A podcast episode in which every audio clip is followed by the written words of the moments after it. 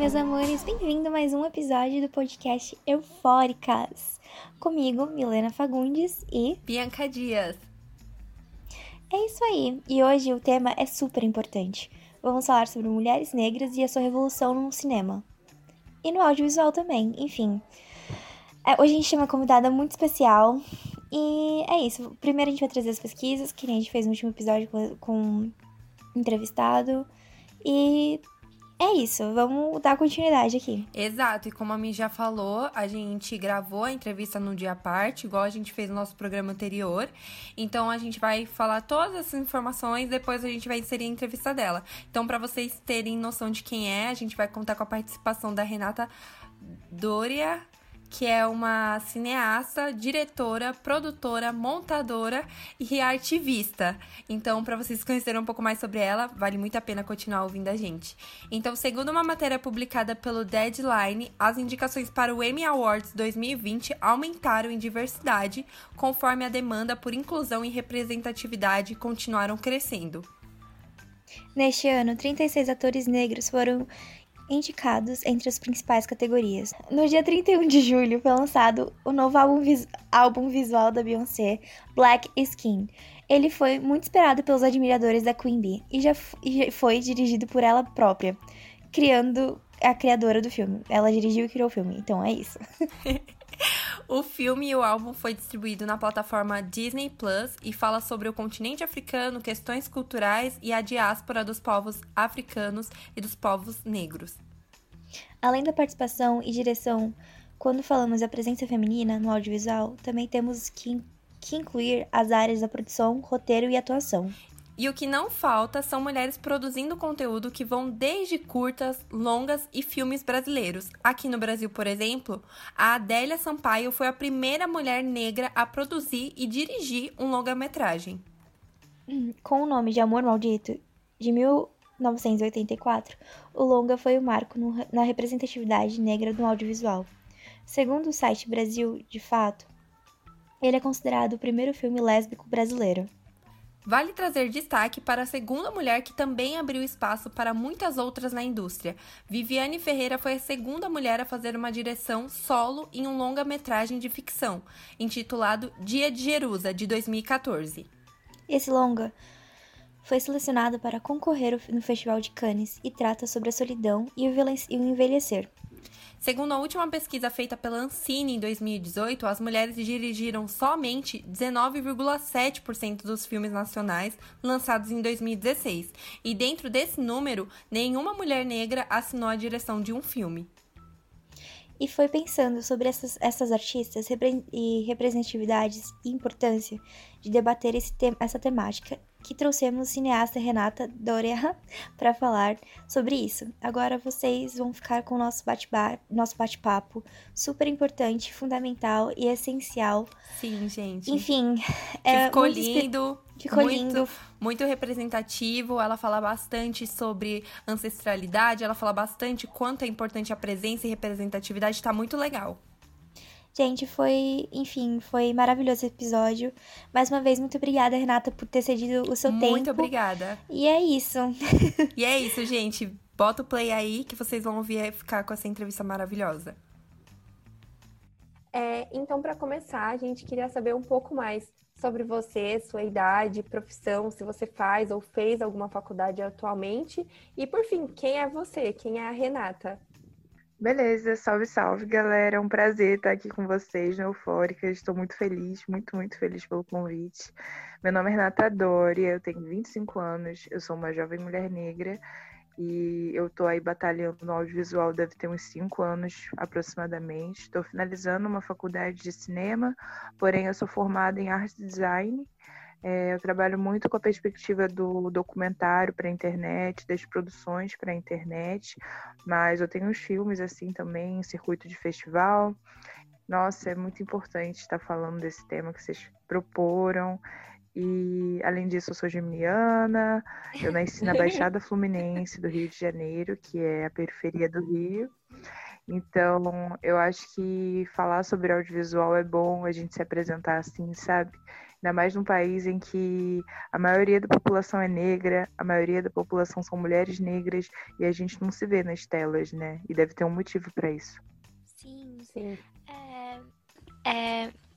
Onde surgiu a sua paixão pelo cinema e pela arte? Beleza. Eu sempre assisti muito filmes em família, assim, sessão da tarde mesmo. Quando era criança, sempre achei maravilhoso.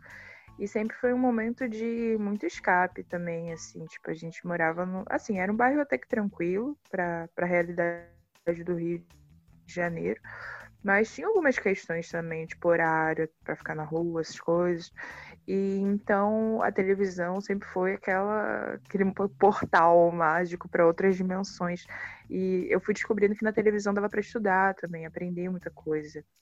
E aí eu adorava ver TV Cultura, esses outros canais, assim, com essa proposta mais educativa e brazuca também. Uhum. E depois do ensino médio eu era muito nerd, graças a Deus ainda sou, adoro estudar. E eu acho que no cinema se pede essa curiosidade, né? Não necessariamente ser nerd, mas você está buscando né, conhecimentos, informações, culturas e, e se afundando nisso. E aí o que acontece? Eu adorava física, adorava redação, adorava fotografia. E eu tinha muitas questões, assim, que área seguir, mas eu sempre gostei muito dessa interdisciplinaridade, né? E eu acredito que a sétima arte é uma das áreas mais contempladas, porque em animação você vai mexer com física e lente, você também mexe com questão de é, foco, enfim, não só isso, né? É, é mais cabuloso do que aparenta. E eu acho que tudo isso vai pedir uma certa gama de conhecimentos que eu sempre achei muito interessante, assim. Fora, eu queria ser escritora, eu sou uma artista multidisciplinar, né? Uma artivista, né? Que é um lugar que eu me coloco com muito orgulho, porque eu acredito no potencial revolucionário das artes. Eu acredito que as artes mudam o mundo, porque mudaram a minha vida e eu já vi mudando a vida de muita gente, então eu acho que não foi um caso isolado. Eu acho que nesse caso, graças às deusas, tem muita gente que tem a vida transformada através das artes, através desse bem assim que, que a criação artística traz para gente, né, de colocar para fora tantas questões da existência humana. Então eu acredito muito nessa possibilidade de, de sabe, é, expansão e, e, coletividade também. Eu acho que é muito louco quando a gente para para pensar assim, tipo, o que é essa existência, por que a gente está nesse mundo e essa capacidade de comunicar pela palavra, é, infelizmente, ela não contempla tanta gente assim, sabe? Pela escrita, pela palavra escrita. Sim. Depois eu fui entendendo uhum. né, esse conceito de oralidade, porque as populações africanas. Gente, se eu estiver falando muito, vocês me avisem. Imagina, pode, imagina, pode falar. Do seu. e da oralidade, que eu adoro, adoro falar de sou geminiana, gente. Se eu for falar, eu vou falar horrores. Mas a oralidade, né? O que, que é oralidade? É muito da, da população africana, né? Dos povos do continente de ter uma cultura de fala, mais do que uma cultura escrita, e não como uma cultura menor por ser de fala, sabe? E sim uma outra forma de, de contar histórias, narrativas.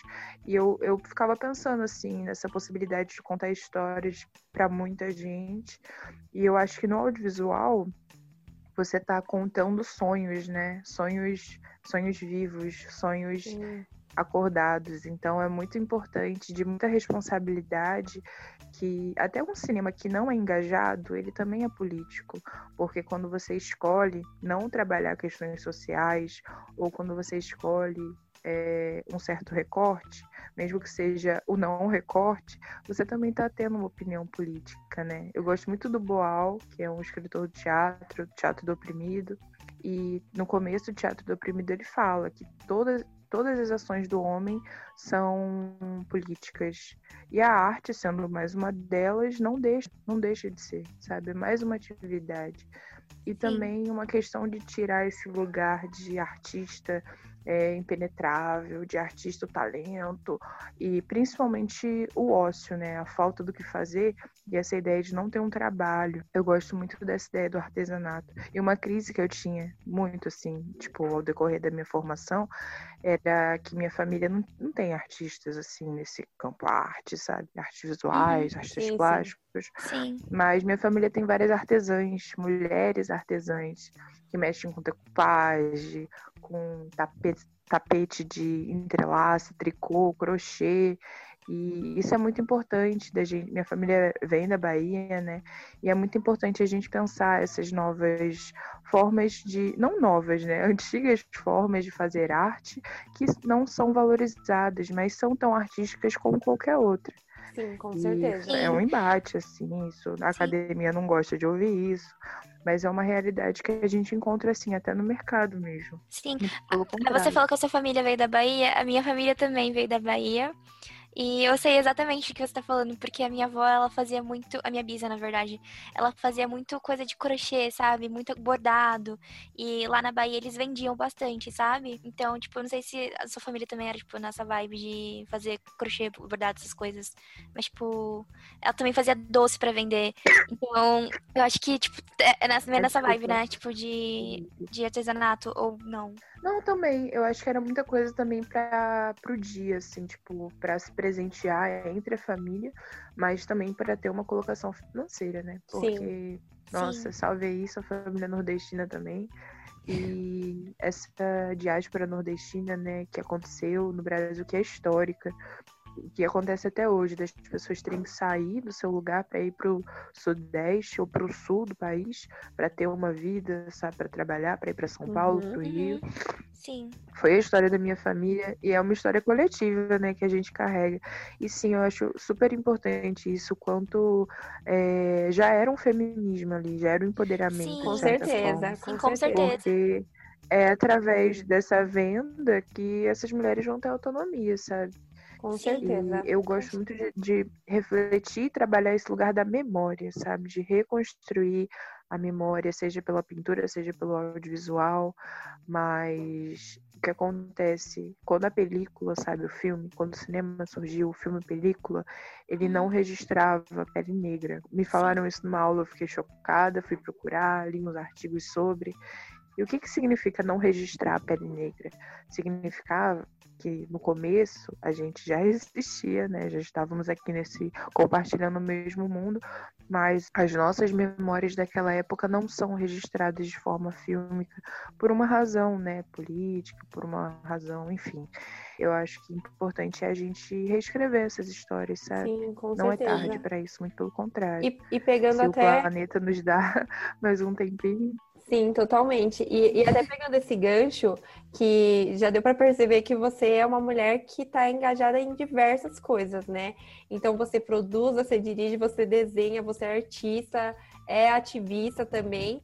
Então, assim, até trazendo esse gancho, a gente viu que em 2016 você produziu, dirigiu e montou o documentário chamado Afrodites, e que fala sobre a transição capilar de jovens mulheres. Você podia contar um pouco para a gente como é que foi esse projeto, o que, que te inspirou a escolher esse tema? Nossa, claro. Eu amo falar desse, desse filme. Afrodite, meu bebê, assim, meu, foi meu primeiro documentário. E eu tenho muito carinho, muito, muito carinho por esse filme porque foi uma crise e um processo assim muito. Eu tava até, eu falei numa live, Afrodite é um documentário, curta-metragem que fala sobre jovens negras que passam pelo processo de transição capilar. E nessa retomada, né, de você tirar o seu cabelo alisado e deixar a sua raiz ser o que ela é, como ela é, é uma um processo bastante complicado, assim, porque é, é, muito diferente, muitas vezes, do que a gente imagina, do que a gente idealiza. E também uma série de inquietações, assim, tipo, do seu cabelo ocupar um espaço literalmente na sociedade, que não é um, é um espaço que é volumoso, mas não é um espaço que é, é não necessariamente desejado, mas vai ser difícil você armar aquele black e uhum, encarar o dia, seja no mercado de trabalho, seja no mercado acadêmico, na vida artística, em várias áreas, assim. E é um espaço de memória desse trauma, né? da escravidão, que não é uma culpa das pessoas negras, que não é um problema das pessoas negras, mas é um trauma coletivo que também é a base da nossa sociedade e que ainda está muito recente nesse imaginário coletivo, né? E aí, Afrodite foi um filme que eu fiz para uma disciplina, gente, de antropologia e documentário com Carlos Reina, que foi meu orientador por um tempo que eu trabalhei. E foi ótimo, foi ótimo ter aprendido tanta coisa com esse mestre. E o que acontece? Ele ensinava sobre antropologia, né? Então a gente uhum. estudava um cara chamado Jean Rouch, que é um nome muito importante para os documentários internacionais. E o Jean Rouch, ele tem filmes muito problemáticos sobre o continente africano, filmes muito dolorosos e, no meu ponto de vista, filmes muito equivocados, assim, no sentido de preconceito mesmo. Sim. E eu lembro Sim. que esse professor ele passou um documentário do Jean Rouch, mais de um, se eu não me engano, mas teve um que mexeu bastante comigo, e era sobre um povo, não, não lembro qual era o país do continente, mas eu acho que o filme nem falava assim direito se tinha qual era o país, qual era a região, mas falava de África, né? E de um jeito muito estereotipado, e aquilo me incomodou muito eu senti uma raiva e eu não entendi assim, que eu fiquei tão incomodada. Claro que eu, assim, minha família é de samba, já tive uma construção de saber ser uma mulher negra na sociedade e que isso seria difícil, mas eu não entendi porque que aquilo mexeu tanto comigo, assim, tipo, ponto de eu querer sair da sala, ponto de eu querer chorar e, enfim, várias sensações, mas eu, eu fiquei, foi uma coisa que eu tirei para atenção, sabe, para mim mesmo, assim, por que que eu tô me sentindo tão revirada, me deu um embrulho no estômago estômago. E parece que a galera da minha turma não sentiu a mesma coisa que eu, assim, tipo, era uma cena de um ritual que ele gravou e ele narrou de longe. E a câmera já denunciava, porque a câmera ficava muito longe das pessoas, dava para ver as pessoas por lá embaixo, e que ele não tratava bem como pessoas, né? E uhum. as pessoas estavam fazendo um, um, ritual de purificação, algo assim, e, e ele cria uma narrativa em cima totalmente bizarra, assim, de quem não tem a mínima ideia e dá uma sensação que ele não pediu o direito de imagem daquelas pessoas. Talvez aquelas pessoas tenham morrido sem saber que elas viraram um filme, não eram atores. E isso foi uma coisa que me deixou muito, muito irritada, muito tipo, nossa, assim, tipo, eu fiquei imaginando se fosse isso com a minha avó, se fosse isso com qualquer outra mulher que eu conheço, sabe? A violência que é você tirar o som e narrar a história de outra pessoa.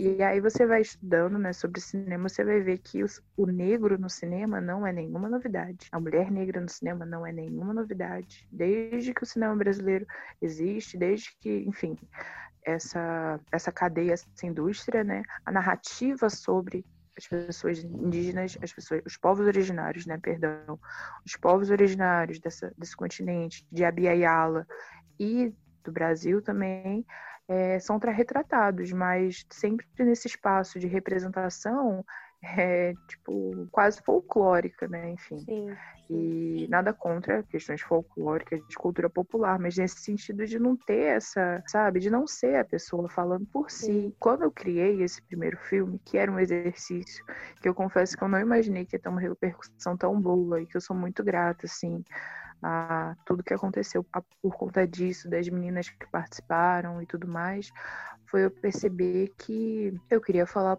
de alguma coisa que eu vivi, assim. Tinha que fazer um filme para disciplina, né, do, professor, eu pensei, poxa, o que, que eu vivi, assim, e que mexeu tanto comigo? E eu fiquei pensando assim, gente, o que, que eu vivi de intenso? E claro que tinham várias coisas ali, mas na hora eu fiquei lembrando da transição e porque a minha mãe estava começando a transição capilar dela.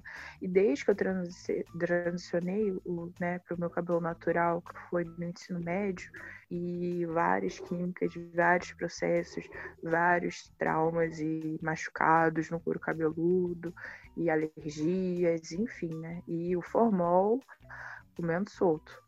E aí minha mãe estava come, começando a transição dela, eu falei, pronto, vou falar disso. E eu lembro de duas coisas, assim, muito curiosas sobre o assim, a turma inteira, cada um tinha que criar o seu, mas eu lembro que uma vez eu fui falar, assim, tipo, tava numa roda e tava todo mundo falando, sobre o que, você vai falar e tal.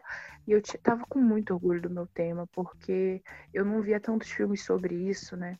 Uhum. E, eu fiquei, caraca, transição capilar. E na época não tinha, né, produtos especializados para cabelos e assim, até tinha, mas ainda tava bem no comecinho, né, desse, desse boom. E aí eu fui, comentei, né, e aí eu lembro uma menina virando assim para mim falando: "Ah, você vai falar de cabelo?" de um jeito assim, tipo, cabelo, sabe? Como cabelo. se fosse debochado, né? Assim, é, cabelo. Sim. É tipo isso, sabe? Como se fosse só cabelo. E foi muito engraçado.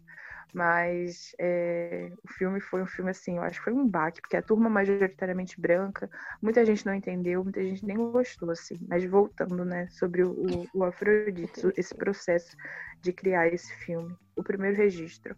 Eu queria muito entrevistar, e aí eu fui vendo que era muito difícil o papel de direção, né? E que eu não teria verba nem tempo para colocar mais gente na equipe, sendo que era um exercício. E além disso, eu no começo ia ser com 17 mulheres, e inclusive não só mulheres negras, só que depois eu vi que não, que era uma questão racial. E a coisa que mais marcou, assim, foi o primeiro registro, que não tá no filme, que foi da minha mãe, assim, que eu liguei a câmera, sentei e falei, né, pode falar e tal. Como eh, só tinha, tipo, um processo, assim, tipo, uma pergunta. Era um... o roteiro tem, tipo, quatro perguntas. É, todas receberam essas perguntas e outras que foram rolando, assim. Eu, acabei tendo umas cinco horas de material bruto. E aí eu fui gravar minha mãe e eu perguntei, assim, pra ela sobre esse processo, né? Quanto tempo você alisa e por que você quer? É, não, a primeira pergunta, desculpa. Com quantos anos você alisou seu cabelo pela primeira vez? Aí minha mãe, né, olhou pra câmera e falou: Olha, eu aliso meu cabelo há 30 anos e eu quero parar porque eu tô cansada. Ela só falou isso. Gente, eu desabei de, cho de chorar. Muito, assim. Não, tô quase chorando aqui só de lembrar dessa cena de novo. Porque só quem alisou sabe o quanto é doloroso você entrar no salão. É, são vários é, tratamentos químicos que não tem um estudo, assim, uma coisa tão profissional. Então, são materiais cancerígenos que a gente coloca na nossa cabeça e que Sim. aquilo, tipo, transforma, né, esse aspecto natural e não, costuma ser uma química bem violenta, tem um cheiro assim Nossa, é muito, é horrível. muito forte. Sim, dá alergia. É, é, é os olhos lacrimejam muito, da né? Alergia, é, é sim, total. E não só isso, né? Que eu acho que o mais complicado. Você se submete a, sei lá, oito horas de processo para alisar o cabelo. Você sai do salão, seu cabelo tá liso, e aí muda tudo assim na sociedade. Parece que você agora sim você é uma mulher, você é uma mulher bonita, você é uma menina bonita, essa sensação, né? Hoje em dia eu acho que não tá mais assim, mas a minha experiência foi essa. Só que o alisamento, a raiz do cabelo cresce. E aí acabou o cabelo liso, sabe? Numa semana, às vezes cinco dias, já não vai estar tá daquele jeito na primeira, na segunda lavagem.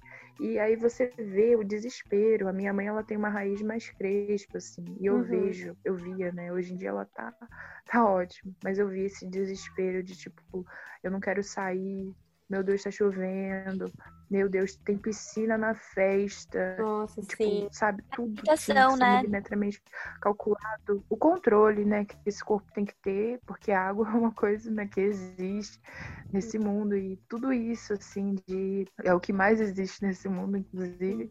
E tudo isso de você ter que se condicionar porque você está submetendo a um tratamento estético sim extremamente violento e que você tem que fazer dar certo, sabe? Porque outras mulheres do seu ciclo talvez também se submetam, então, sabe? É quase uma obrigatória, tipo, para as meninas pretas é quase um tornar-se mulher, você não hoje em dia, né? Tô falando dos uhum. anos 90, principalmente, Sim. graças às, às deusas, a gente tem essa diferença nessa geração agora. Fui gravar, só que antes de gravar, ainda no roteiro, né?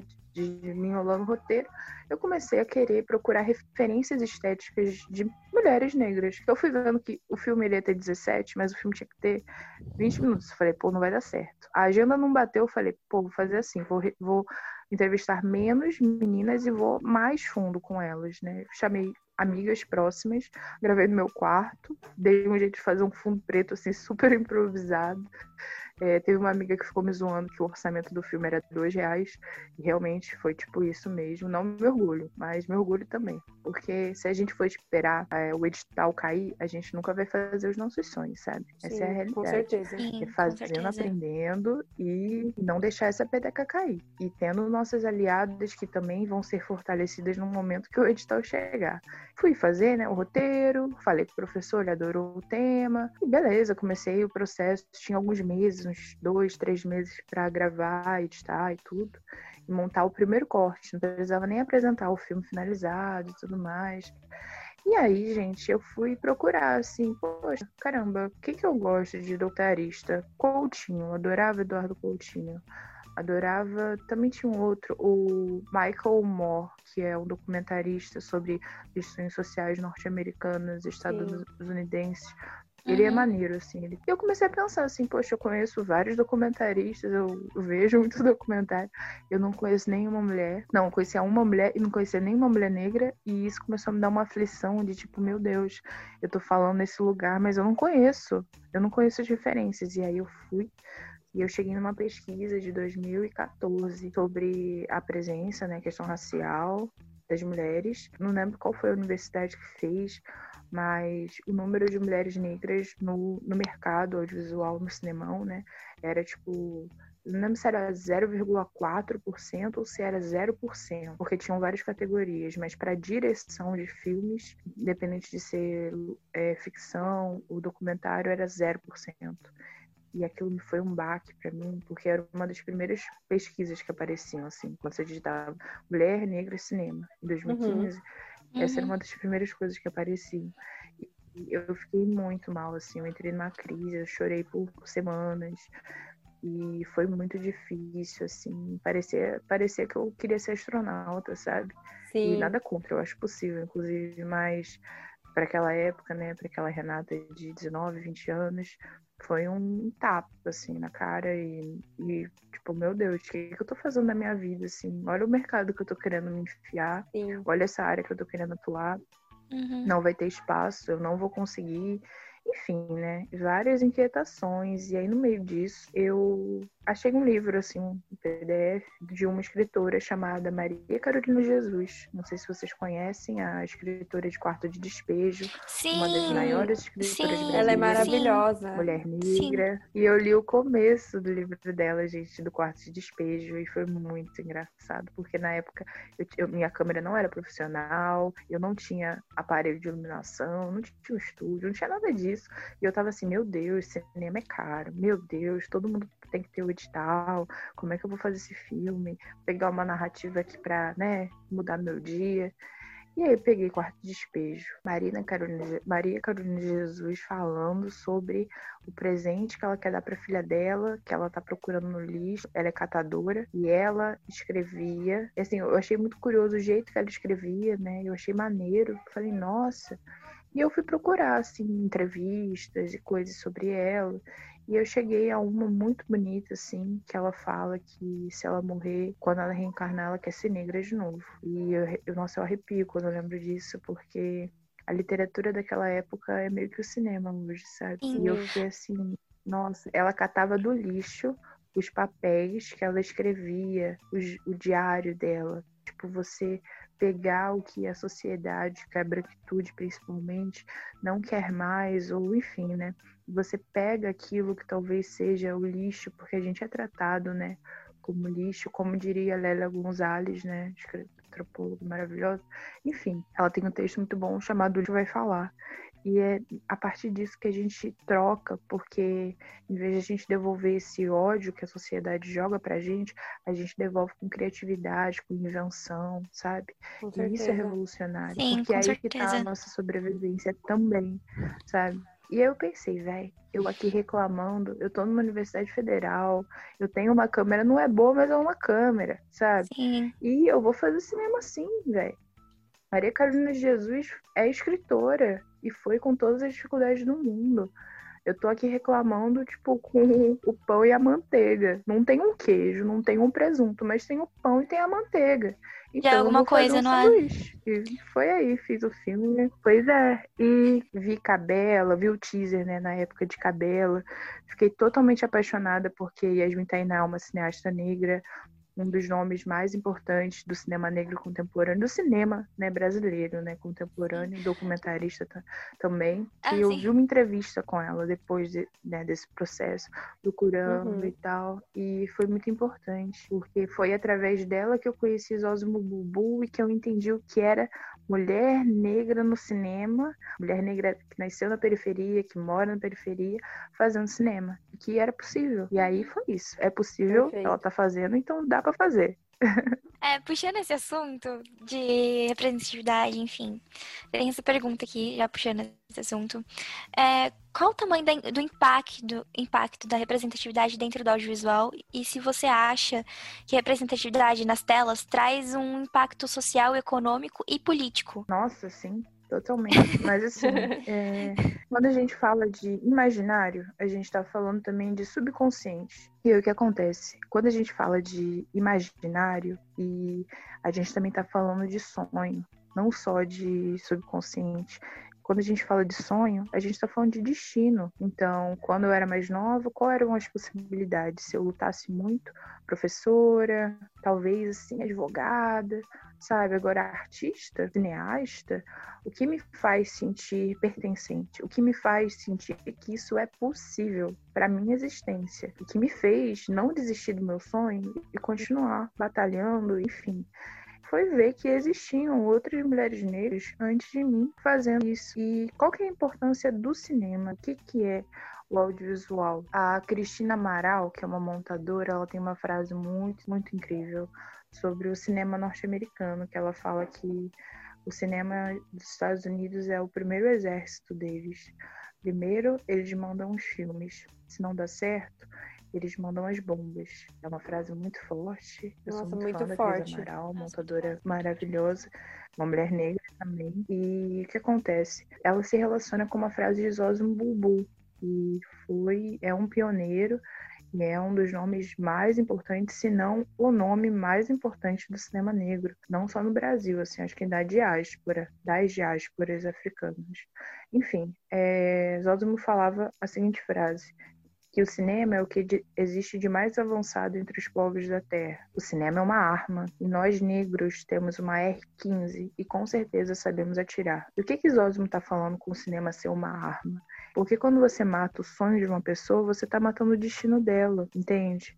Uhum. Então, quando você pega um filme e constrói uma possibilidade, porque você vai estar tá contando uma narrativa ali, você vai estar tá criando um potencial ali. Quando você pega o corpo negro e joga na novela esse corpo como nada conta quem é, né? Até porque, enfim, é uma realidade social, mas trabalhadoras domésticas, é, o corpo escravizado do negro, que é a maior representação, assim, você, pega um filme dos anos 50, pega um filme, enfim, Procura o negro no cinema nacional. Tem um documentário do Joãozito Araújo chamado A Negação do Brasil, que ele fala disso. Muito bom. Tem no YouTube, se eu não me engano. Procurem e vejam. E o que acontece?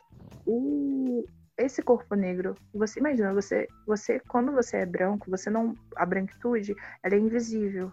Então, se você liga a televisão, você vai ver um comercial de margarina com pessoas parecidas com você. Você vai ver um personagem de uma novela que é escritor, médico, professor, seja o que for, parecido com você. E você se vê ali. Isso não é algo que você pensou, não é algo que você, indivíduo, pensou, nossa, né, ele parece comigo, o cabelo parece comigo, a roupa parece com a minha, então, né, ainda mais para as crianças. E por que, que eu falo tanto das crianças, assim? Porque é, é nessa mirada, né? Mirar espanhol significa olhar. Eu acho isso muito importante, porque é nesse gatilho filme, e a câmera também tem um, um gatilho, né? Que você dispara a sua câmera, é você escolher o que você vai colocar para esse espectador assistir. Que, Sim, o que vai chegar até essas pessoas, quais são as possibilidades. Então, eu, eu acho que quando você cria essas narrativas de, dessa forma, você vai expandir os sonhos e os futuros possíveis. Então, eu acho que é muito, tipo, de extrema responsabilidade que filmes como Cidade de Deus não sejam as representações máximas da cultura negra no Sim. Brasil e em nenhum lugar do mundo, sabe? Não pela favela, não. A favela é incrível, as comunidades maravilhosas, mas não é só tiro que tem lá, não, sabe? A maioria Sim. que tá lá é trabalhador, gente de bem, em qualquer lugar, né? Enfim. E até as pessoas que estão nesse caminho também talvez tiveram né, escolhas muito complicadas na vida para seguir. Então, eu acho que é muito importante. O audiovisual, nesse sentido, é uma arma e ele pode ser usado para muita coisa, seja para submissão, seja para esquecer de onde você veio, esquecer quem você é. E a gente não pode deixar isso acontecer assim novamente ou continuar acontecendo. Com certeza. Por, mas eu acho que a representação ela, ela, é importante nesse sentido por isso, sabe? Eu acho que é, é um, a tela, a imagem e o som funcionam como um espelho. A câmera é formada por um jogo de espelhos. A lente do registro fílmico são vários espelhos ali que formam aquela imagem, né, que vão reproduzir, refletir aquela imagem, e isso gera reflexão pra gente, sabe?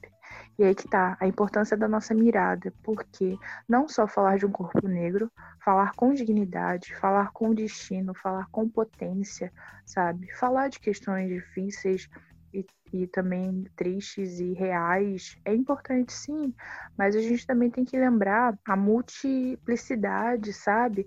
Quanta coisa cultural maravilhosa tem as populações africanas aqui nesse país, nesse país quase continente, e o quanto isso é importante, assim, eu vejo, eu lembro uma vez, foi muito assim, eu exibi o Afrodite numa sala de cinema um festival Nossa, na cidade incrível. que eu moro, assim, em Minas Gerais, Juiz de Fora.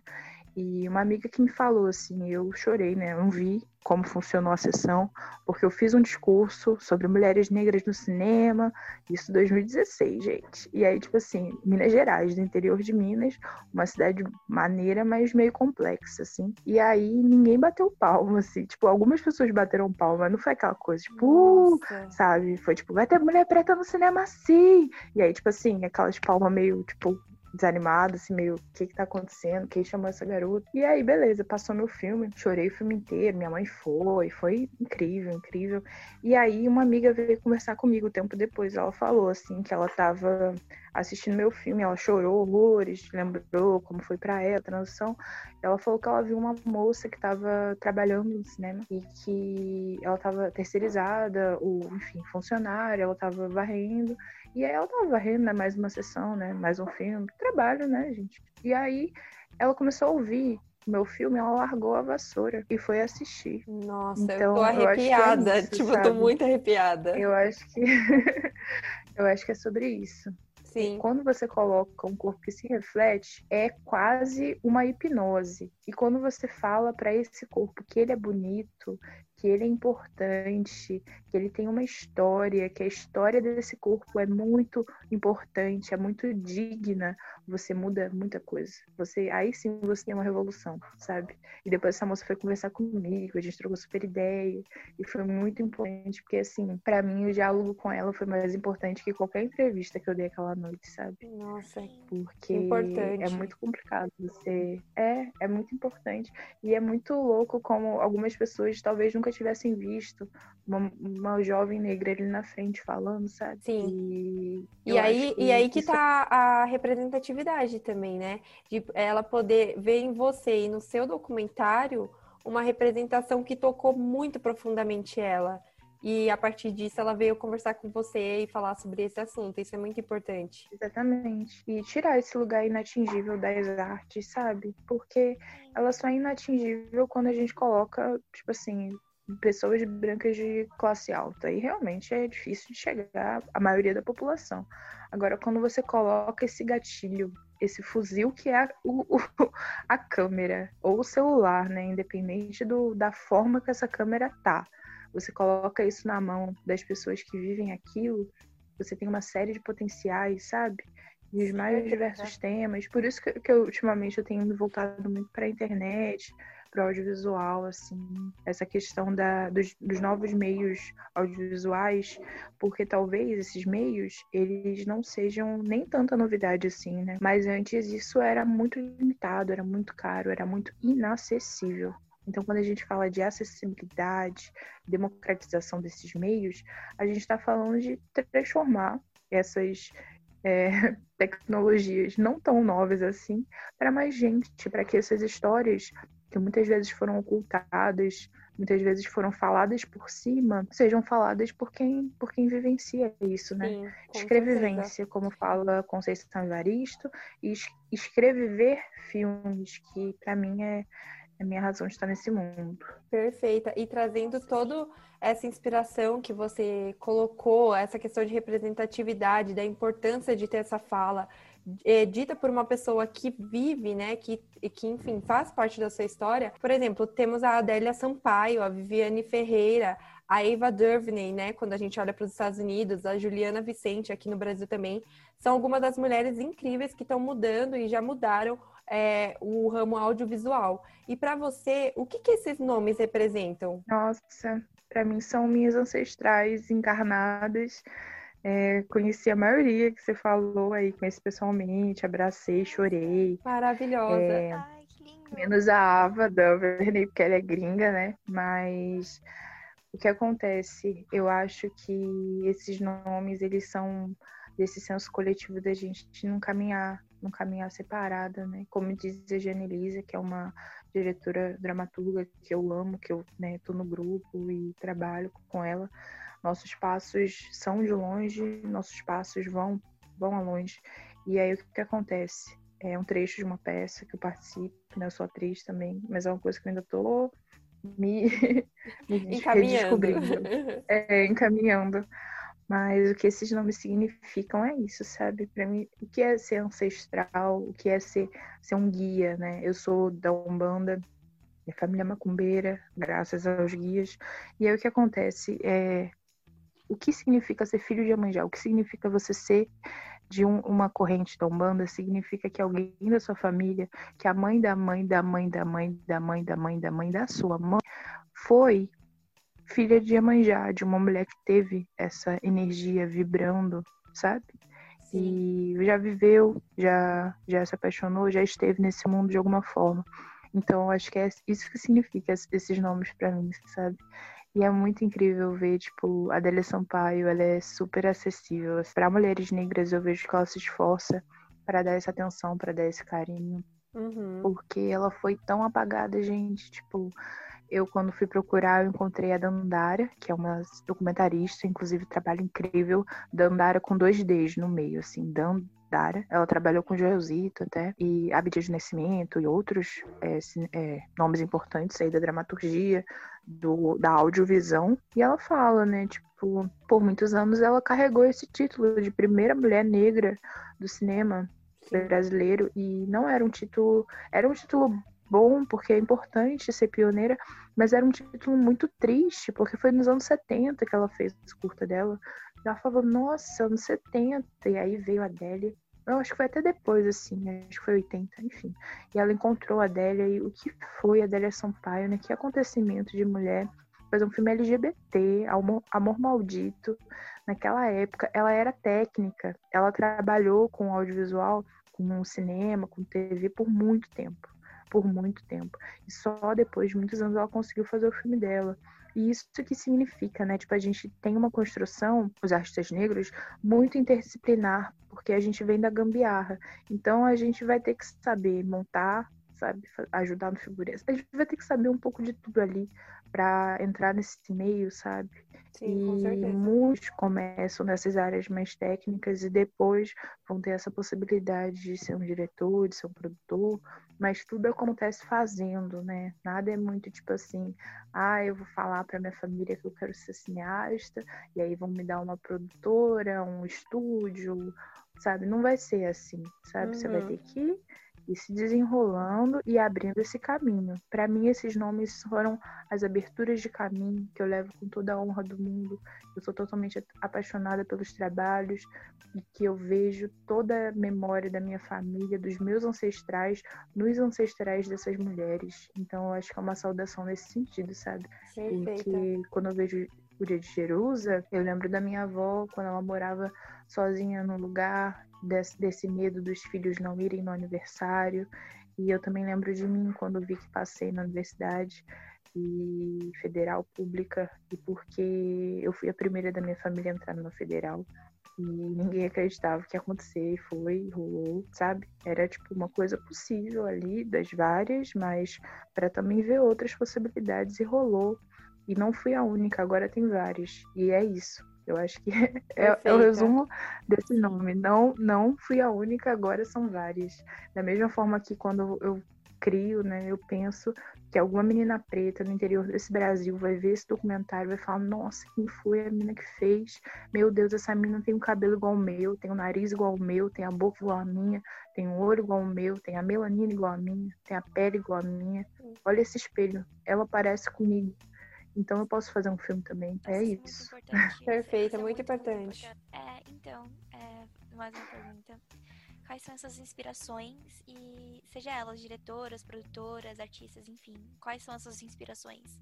Nossa, ah, é muita gente, gente. Se eu começar a falar aqui, mas eu acho que eu carrego muito essas mulheres que vocês falaram, né? Principalmente a, a Viviane Ferreira eu acho que elas são muito vão desde de literatura, filosofia, escrita. Eu acreditava que era só as artes, mas hoje em dia eu acho quase tudo nesse mundo que a vida que principalmente a arte, né, mas enfim, as expressões humanas são poesia disfarçada. O que que isso significa? Significa que se você prestar atenção, você vai ver poesia em cada instante, em cada cada comunicação de toda pessoa. E aí eu percebo que as minhas inspirações, elas que eu tenho por perto, como a Paula Duarte, como a Andressa Silva, como a Yuna Luz, como a Gogói Assunção,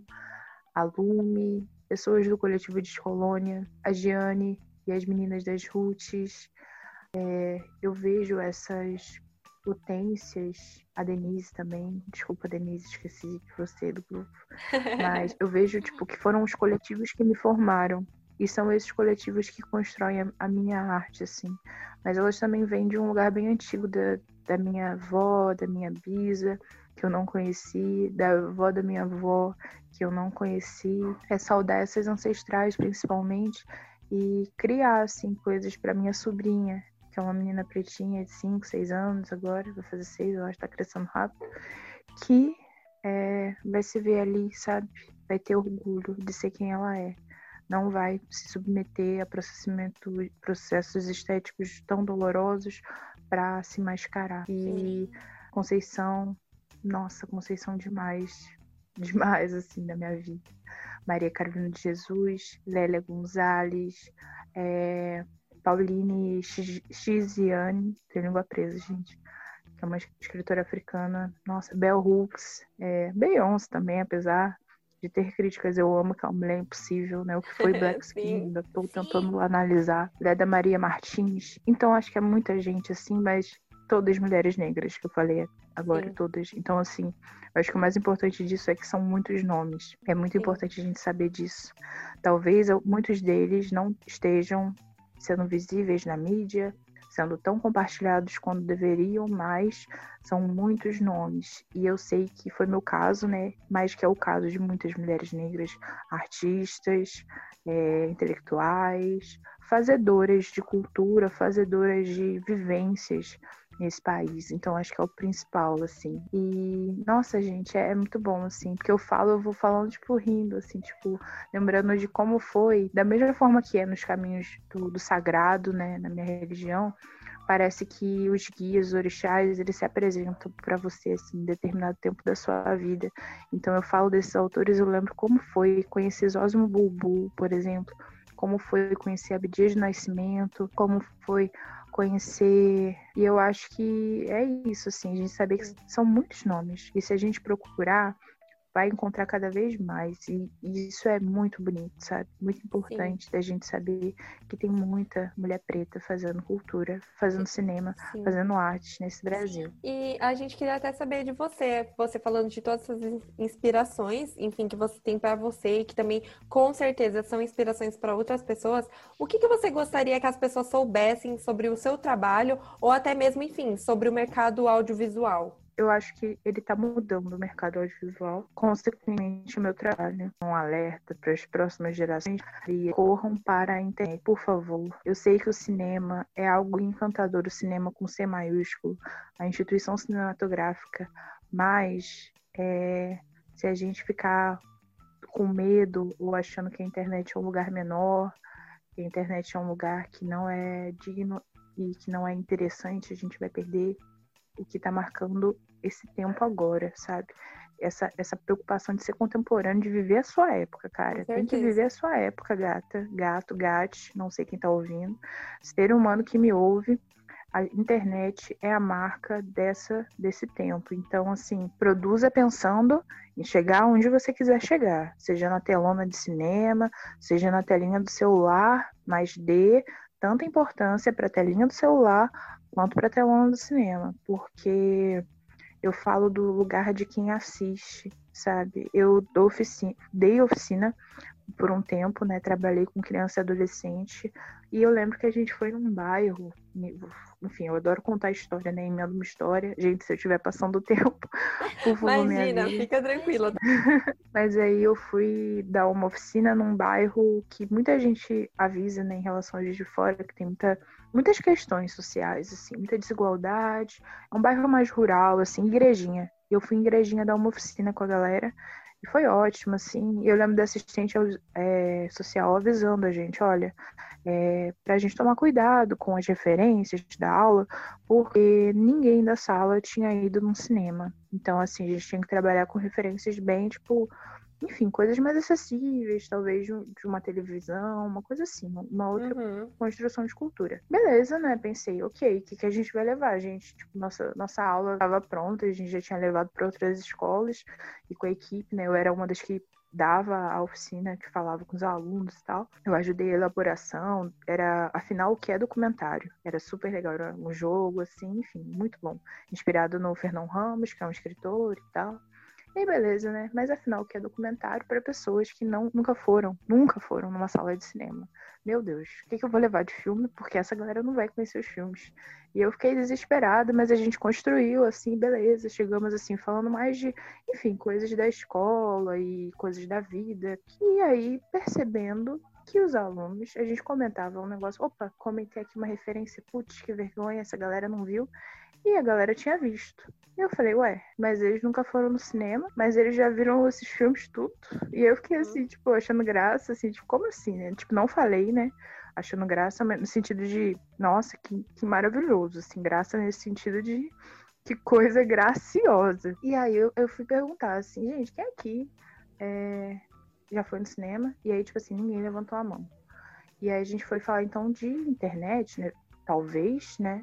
apesar das desigualdades sociais, apesar de ser um lugar rural, apesar de ser um lugar difícil acesso, geral tinha acesso a YouTube, a maioria tinha acesso a Netflix, e a maioria, tipo, a gente começou a falar sobre filmes, assim, que tipos de filmes eles gostavam.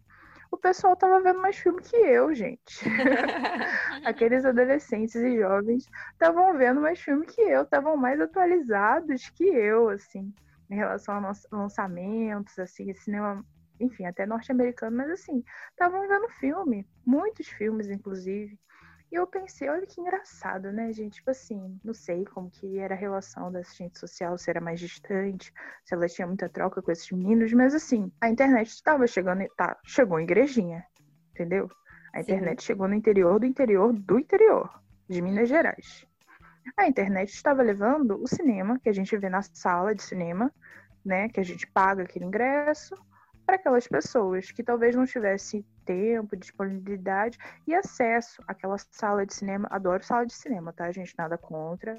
Adoro aquela poltrona confortável, pipoquinha.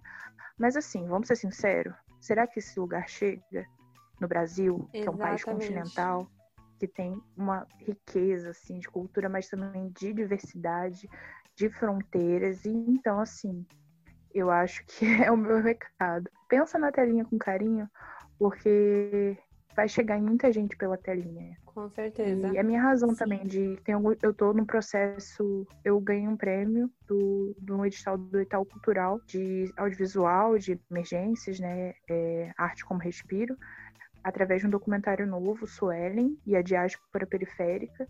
E ficou lindo, assim, aquelas, eu, eu gostei, assim, acho que foi um trabalho bem legal. E eu pensei, montei ele pensando na internet, assim, tipo, nossa, é muito, muito importante você ter essa ideia, sabe? Sendo ancestral, tendo essa honra de ser ancestral de alguém, é, foquem em contar as histórias e não a tela que essa história vai ser contada. Dê valor, tanto a telinha do celular quanto o telão do cinema. Porque a revolução vai estar aí. Ela Perfeita. talvez não seja televisionada, mas a uhum. revolução uhum. vai ser compartilhada sim. E é muito importante você falar disso, porque é nesse momento que a gente para para ver que não existe tanto assim essa democratização, por exemplo, do acesso às salas de cinema.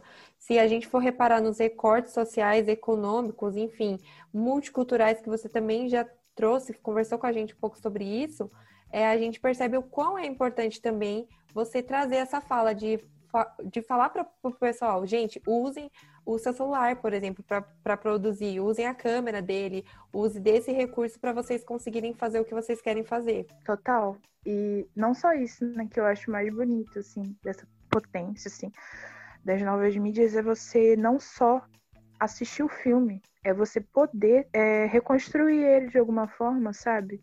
Sim. Tipo assim, você vê uma cena e aí, tipo assim, você não vai ter o acesso àquela, àquele estúdio na Netflix, assim, se tiver sorte, talvez, mas talvez não. E aí o que, que acontece? Você vai poder é, reproduzir, estudar aquela cena, porque o cinema, antes de mais nada, ele é uma linguagem. É uma linguagem que dialoga direto com a tua cabeça, com o seu subconsciente, com a sua memória. Então, tipo assim, olha que loucura, velho. Você vai poder fazer o que antes não dava. Hoje em dia é possível com um celular, sabe?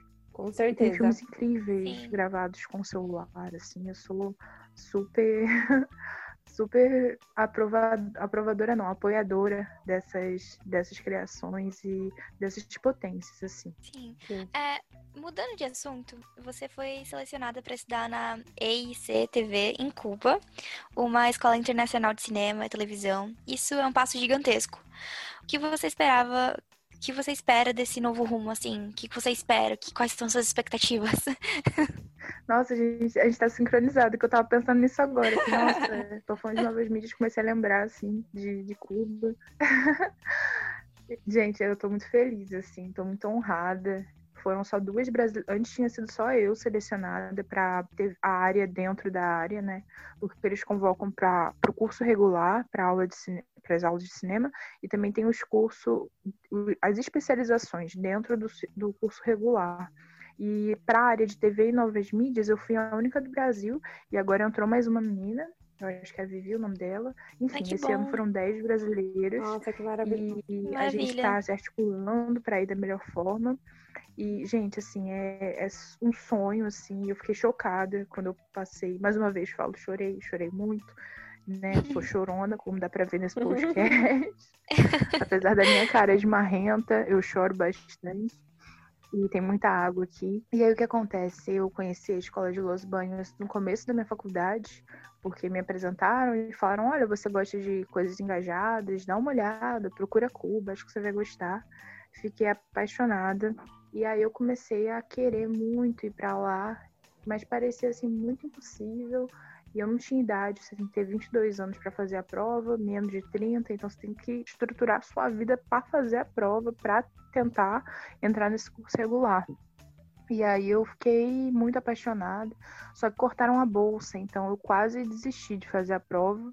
Eu fiz esse ano porque eu senti que se eu não fizesse esse ano, eu só poderia fazer uma, mais uma vez a prova, que eles aplicam acho que de dois, três em três anos, enfim.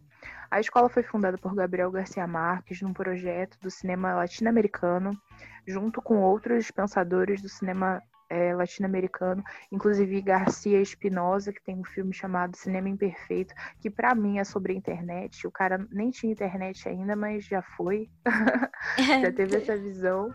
E aí a, a escola de Cuba ela é uma das melhores do mundo em relação ao cinema. Ela tá tipo top 10. Ela ganhou um uhum. prêmio de Cannes, de, foi a primeira escola de cinema do mundo a ganhar esse prêmio. E ela é descrita como o lugar da utopia. Ela pensa em ser a escola de todos os mundos, dando uma ênfase nos, no que antes era o terceiro mundo, né? Tipo América Latina, África e Ásia. E é o cinema como forma de engajamento social, o cinema como forma de ativismo, o cinema como forma de transformação de mundo, né? Então, acho uhum. que de uhum. todas as escolas de cinema do mundo, que combinasse com a minha vida, com a minha, com a minha criação, com o meu projeto de existência, né? A escola de Cuba era uma das que mais dialogavam. E quando eu passei assim, eu ainda tô meio em choque que eu passei, mas eu tô muito feliz, muito honrada.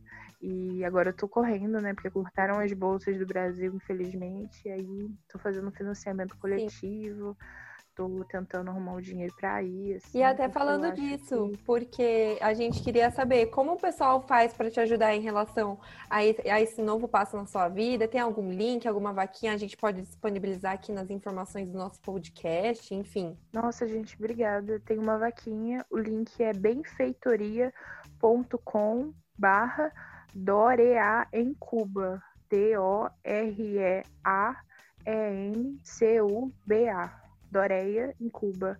E, nossa, gente, tem várias recompensas, tem acesso a meus filmes que ninguém viu, tem pinturas minhas. Eu tô colocando tudo que eu criei nesses últimos anos. Uhum, assim. Existem essas recompensas. O livramento também, né? As pessoas vão, vão ter o um nome no agradecimento dos meus filmes. Então, acho que é, é bem bacana você poder não sei, apoiar um sonho, assim, quem tem essa possibilidade de ajudar financeiramente, quem não, né, quem não tiver né, essa possibilidade, compartilhar já me ajuda muito. Vocês não têm noção do quanto compartilhar tem me ajudado. E mensagens de apoio também, teu aceitando, porque é uhum. é muito difícil o processo de corte de bolsas, né? Porque, por exemplo, a bolsa que eu tenho na universidade também está no processo de talvez ser cortada. E várias bolsas que existiam, sejam para intercâmbio, sejam para pesquisa no Brasil, também foram cortadas. Então, a gente está vivendo um processo muito complicado, muito tenebroso, triste, assim, no nosso país em relação à ciência, né? Porque Sim. arte, tecnologia é ciência, é comunicação, é, é potência também.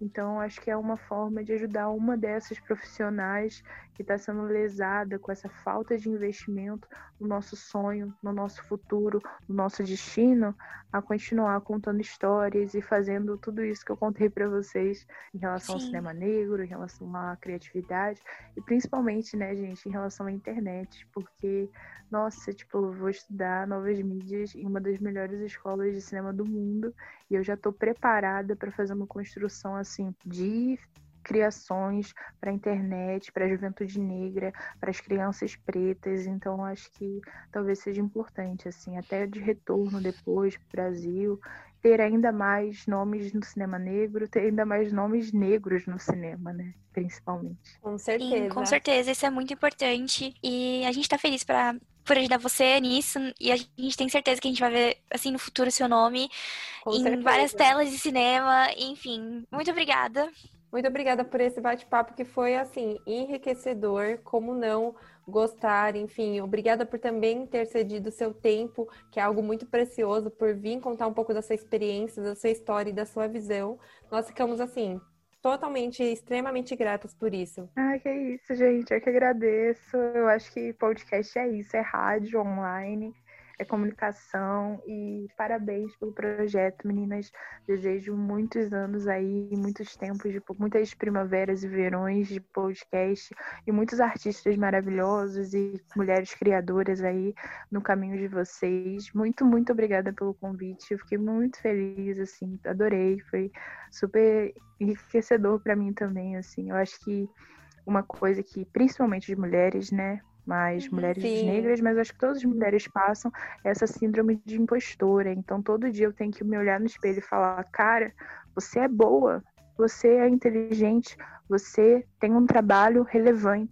É Com só certeza. isso, sabe? Parece uma Sim. coisa tão mínima, mas eu tenho que falar para mim mesma, senão eu me saboto, eu esqueço, eu desisto. Com certeza. E a gente não pode desistir. E a gente Ainda falar sobre a nossa que... história, Sim. compartilhar ela, Sim, ainda Sabe? mais é muito importante. estamos no meio da comunicação, né?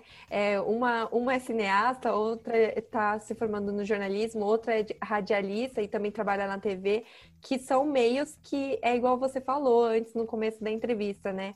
É um meio que ninguém fala, ah, eu vou ser isso e vai ser fácil. A gente sabe que vai ser muito difícil, ainda mais sendo mulheres, mas que todo dia a gente tem que se motivar e fazer o melhor do que a gente puder. Exatamente. E, e isso, né? De ser abertura de caminho. É tipo, quem veio antes de mim abriu caminho para eu chegar até aqui e agora eu vou abrir caminho, provavelmente na internet, nessas novas mídias, nessas novas formas de contar história, sejam elas, sejam elas nessa nova uhum. potência de expansão de conhecimento, de, de audiovisão, de, de criatividade, inventividade.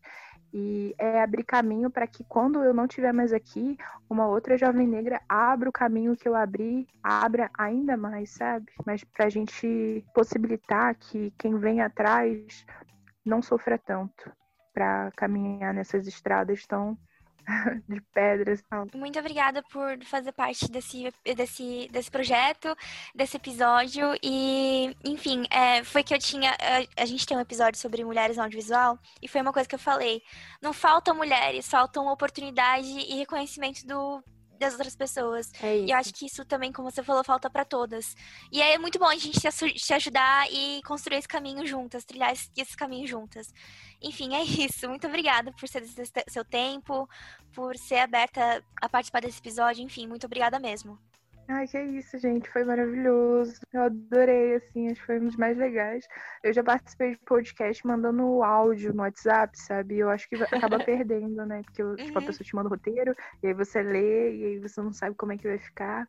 E quando é conversando assim, a gente sabe que tem um outro ser humaninho ali do outro lado. Então a gente desarma um pouco o coração em relação à máquina e usa essa máquina de meio, né, para a gente trocar. E foi um prazer imenso. Espero que, que isso motive vocês e principalmente, né, uma coisa que eu tenho falado assim, tipo, é, é um tempo difícil para os sonhadores, mas a gente não pode deixar esse sonho acabar, né? Tipo, eu gosto de pensar que mu tem muitas mulheres muitas pretas, muitas, muitas pessoas que me ajudaram a chegar, a estar tá chegando onde eu estou chegando. Sim. Então, não da gente pensar de é impossível, talvez seja impossível para você sozinha, mas se você somar com as pessoas que estão do seu lado, soma no sonho da sua amiga, sabe? Deixa sua amiga somar no seu sonho. E é assim que a gente consegue fazer essa revolução de transformar o mundo, sabe? Revolução é isso, sabe?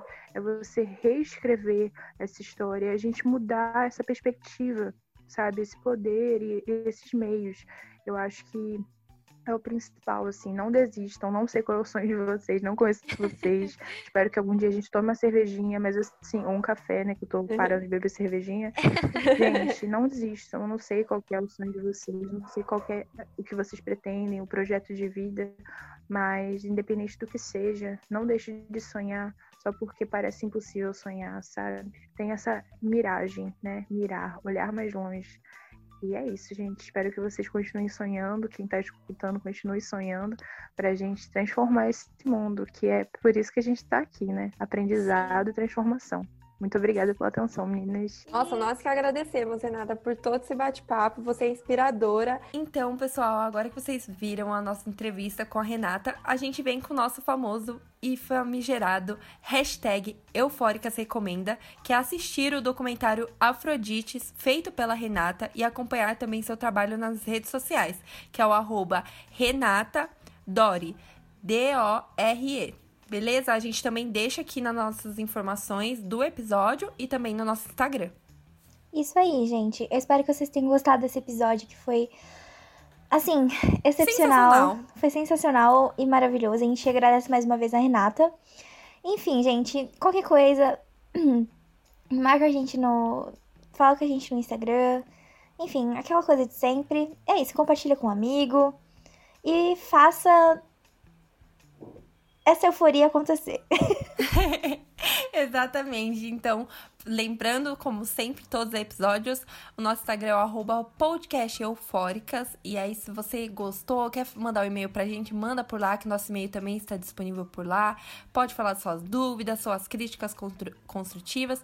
E, como sempre, vocês já sabem, vão ainda vão ter muitos assuntos que vão causar euforia na gente, criar aquele fôlego necessário para ter esse bate-papo entre amigos. E lembrando, minha gente, que esse marca o penúltimo episódio da nossa primeira temporada. Então daqui a pouco estamos chegando ao final já. Sim, essa temporada está acabando. Essa temporada foi. Nossa, Tudo. Foi muito boa, foi maravilhosa. A gente Muito não boa. tem ideia que a gente. Ai, eu tô ficando emocionada de novo.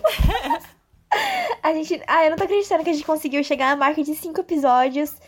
Enfim, gente, foi. Esse episódio, como a gente sempre fala, foi feito com muito amor, muito carinho. E a gente sempre preza trazer informação pra vocês correta. E sempre tentando agregar mais coisas pra vocês, assim como agrega pra gente. Com certeza, É isso. gente. A gente fica Tá muito feliz de vocês é, estarem acompanhando a gente. A gente também tá acompanhando os números por trás. E a gente fica super feliz que a gente conseguiu sentir esse amor e esse carinho por vocês. Então, daqui a pouco chega o nosso último episódio. A gente também vai fazer ele com muito amor pra vocês. E pra gente encerrar essa primeira temporada com chave de ouro. É isso aí, então bora pros créditos. Hoje eu que puxo, então Agora é vamos lá. você, seu momento. Roteiro, Bianca Dias. Sonoplastia, Milena Fagundes. Capa do episódio, Valkyria Amâncio. Intro, Labyrinth, Still Don't Know My Name. É isso, Yes. gente. É Até o isso, nosso gente. último episódio. Até o nosso Dessa último temporada. episódio dessa temporada. Ainda vai vir muita coisa por aí, mas por enquanto, no momento, só isso. Beijo, gente. Até o próximo Beijo, episódio. até o próximo. Still, don't, don't know, know my name.